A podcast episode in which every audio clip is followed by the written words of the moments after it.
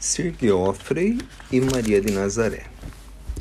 Depois de um tempo passado no plano espiritual, já tendo compreendido que a vida verdadeira se sobrepõe à morte, Sir Geoffrey manifestou o desejo de retornar às suas terras.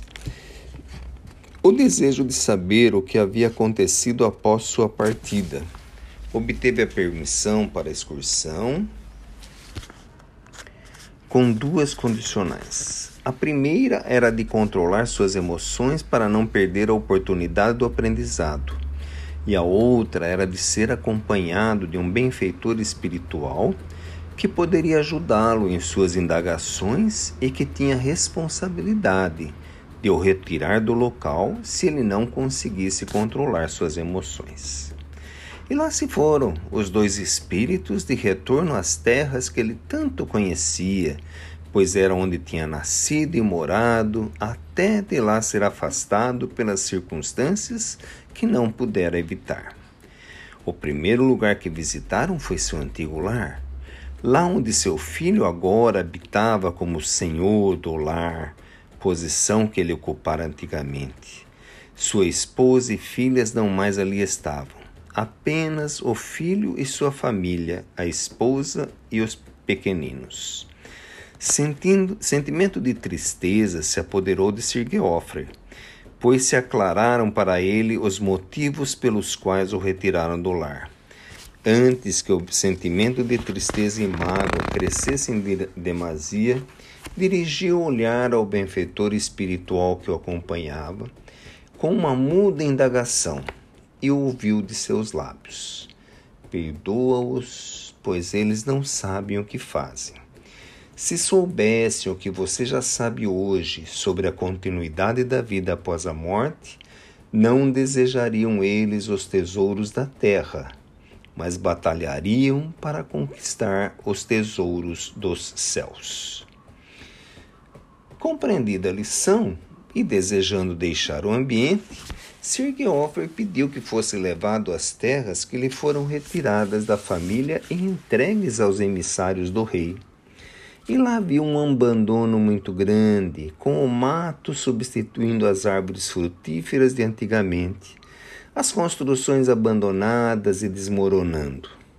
Novamente a tristeza se fez em seu coração e novamente pediu ajuda a seu benfeitor e ouviu de seus lábios a cada um segundo as suas obras.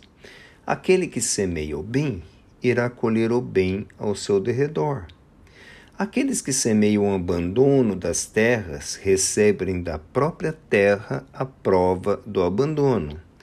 O mato que você observou é a resposta que recebem aqueles que abandonam as tarefas a que estão incumbidos. Sir Geoffrey pediu então para ver as terras que estavam sob o comando de seu próprio filho, para poder comparar as situações. Ali viu uma imagem um pouco melhorada. As terras estavam cultivadas, as casas estavam habitáveis, mas as pessoas que ali estavam demonstravam um sofrimento muito grande. Pôde perceber que eles trabalhavam, Trabalhavam, trabalhavam, mas muito pouco recebiam como recompensa. E a miserabilidade ali imperava. Sentia um frio em seu coração, pois não era isso que desejara e fizera as pessoas quando estavam sob o seu comando.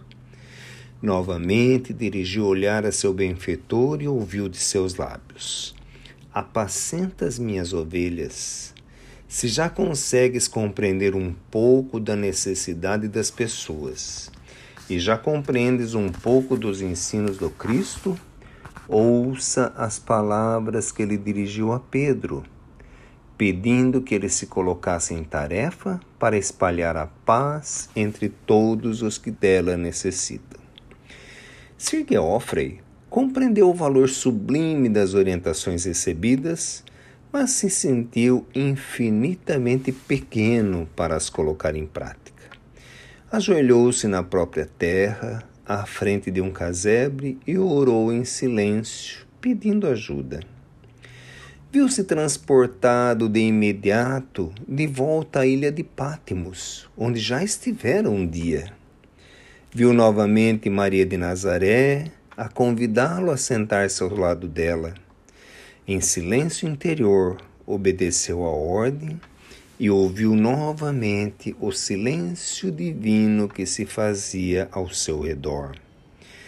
Os pássaros e a brisa passando pelas árvores entoavam uma música maravilhosa que o fazia sentir o divino se aproximando da terra.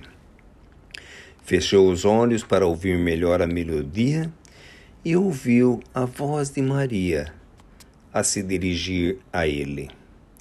Meu amigo, faça tudo o que meu filho lhe pedir que faça. Tenha a certeza que ouvirá a sua voz no mais íntimo da sua alma, todas as vezes que você necessitar de orientação.